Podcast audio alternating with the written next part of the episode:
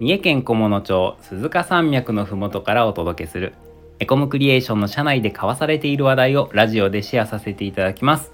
デザイン会社の日常のコーナーです。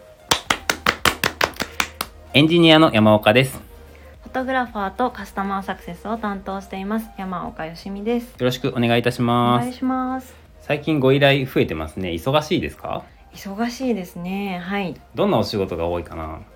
お仕事の内容、えっ、とそうですね。問い合わせをいただいてあのどんなものを作りたいのかっていうあの簡単なヒアリングをさせてもらうことが多いですね。うんそれは君の仕事だね。え？じゃなくて？そう。エコムクリエーションの仕事。エコムクリエーションの仕事。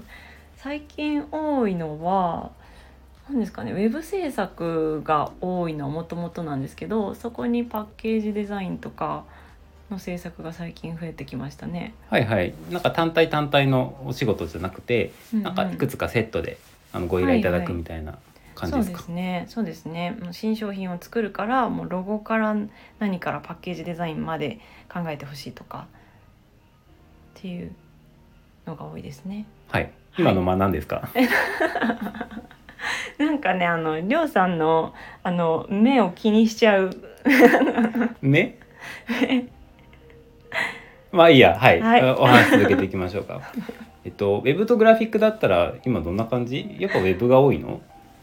そうですね。ウェブとグラフィックいやでもね数で言ったらグラフィックの方が多いですよ。うんうん。うんうんうん。あそっか。これってデザイン会社の言い方だよね。グラフィックっていうのはあの印刷物とかロゴデザインとか、まあ、要するにウェブじゃないなんていうか、はい、うんうん。えっとまあ、そういうデザイン？そうですね、ウェブ以外のものを、うんうん。はい。そっかそっか。今日は、えー、とデザインのご相談をいただいた時に僕たちはこうやってお話を伺ってこうやってヒアリングしてますよっていう内容をあのしていこうと思います。普段そういうヒアリングってえっ、とよしみが担当していて、はい。うん、一時ヒアリングって呼んだりしてますね。はいそうですね。はい、うんうん、じゃあ早速お話伺ってもいいですか？はいお願いします。はい。えっと一時ヒアリングどんなことをやってるかってことですよね。あうんえっとまずお客さんからメールだったり電話だったりでお問い合わせいただきますよね。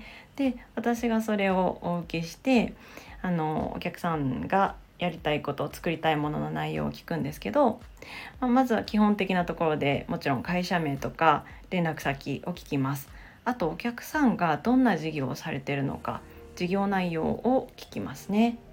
はい、何を売ってるのかとかっていうところを聞いていきます。うん初めてお問い合わせいただいた僕たちにとって初めてあののお客さんだから、はいどんなお仕事をしているのかっていうのをまず最初に把握しておきたいよと、はい、そうですね。はい、まあ、そのあたりの基本情報を伺った上ではい、伺った上で、で、えっ、と、実際何を作りたくて、今回お問い合わせいただいたのかっていうのを伺いますね。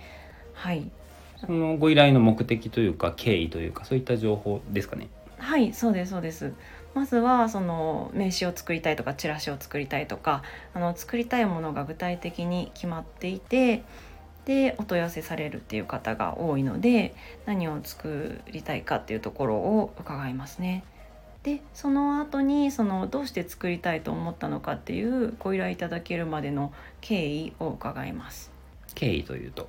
はい、例えばそうですね、えー、とロゴ制作をお願いしたいっていう方だったらその新規事業をこれから始めるから作りたいのかそれとももう事業はすでにされててロゴももう持ってるんだけど何か理由があってロゴが気に入ってないから変えたいとかそういういろいろ経緯がお客さんによって違うのでそういったところを聞いていきます。はいはい。はい経緯を伺いそして、えっと、そこから具体的なお話を聞いていくの？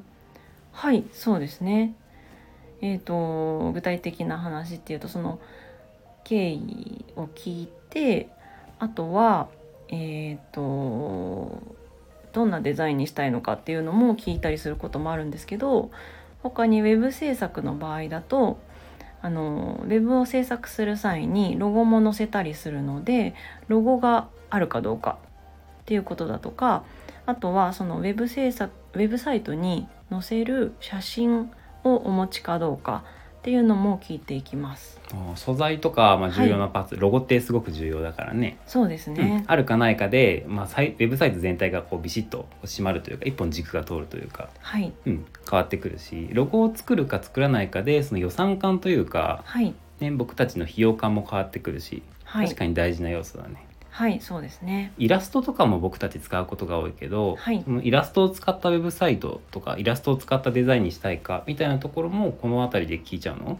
はいそうですね。あのご依頼いただく経緯を聞くときにあの気に入ったサイトがあるかどうか。例えばウェブ制作をお客さんが検討されててであのどんなサイトを気に入っているかっていうのを聞く時もあって例えばその弊社のエコムクリエーションの実績を実績のページに載っているウェブサイトの中からここの会社のサイトが気に入ってるんだよっていうのを教えてもらったりすることがあります。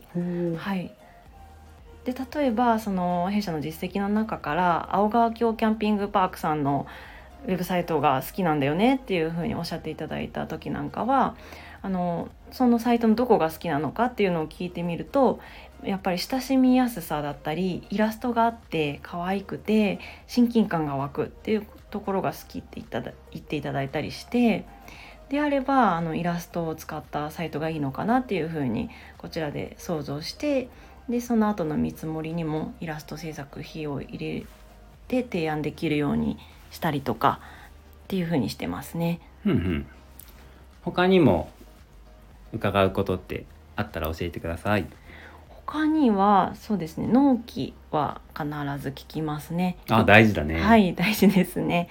いつまでに欲しいのかサイトならいつ公開したいのかっていうのを伺います。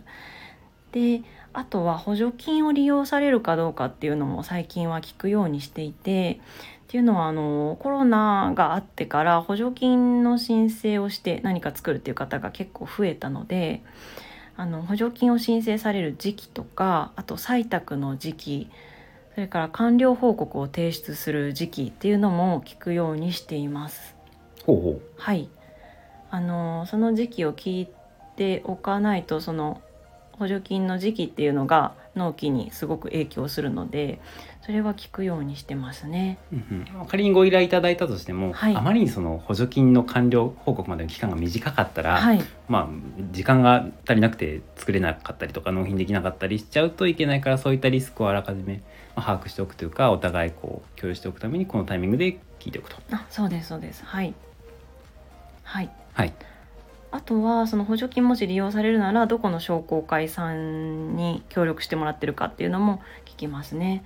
うんうんあの弊社があのなんだろうなお付き合いがある商工会さんだと商工会さんから直接お話を伺うこともできるのでそういうことも聞いていきます。うんうんあと他にはあの採択されない場合補助金を採択されない場合はあの自費で作られる予定なのかそれとも、えー、ともう作らない作るのを延期するっていう予定なのかっていうところも聞いていきます。ないるほど。あとは大事なところで予算ですね。はい。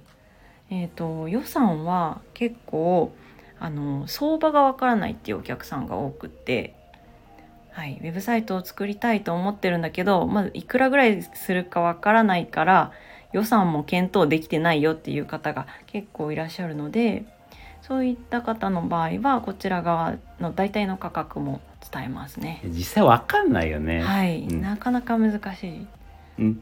ね、ね。うん、僕たちも家建てるのに相場とか正直わかんないし、そうですよね。うん、うん、そんな感覚だよね。そうですね、ピンからキリまであるので、うん。はい。だし実際地域によって相場感って違うし費用感って違うから、はい、で僕たちだって実際この辺りの地域の相場っていくらですかって聞かれてもいやでもままあんいくら万円からいくら万円ぐらいですかねみたいな。はい、そんな感じだし、いや本当に会社によっては数十万で作ってくれる会社もあれば、はい100万円200万円する会社もあったりするから、うん、うん、うんうんうんでその僕たちの費用感としてはこれぐらいで作れますよっていうのをお答えしますよと。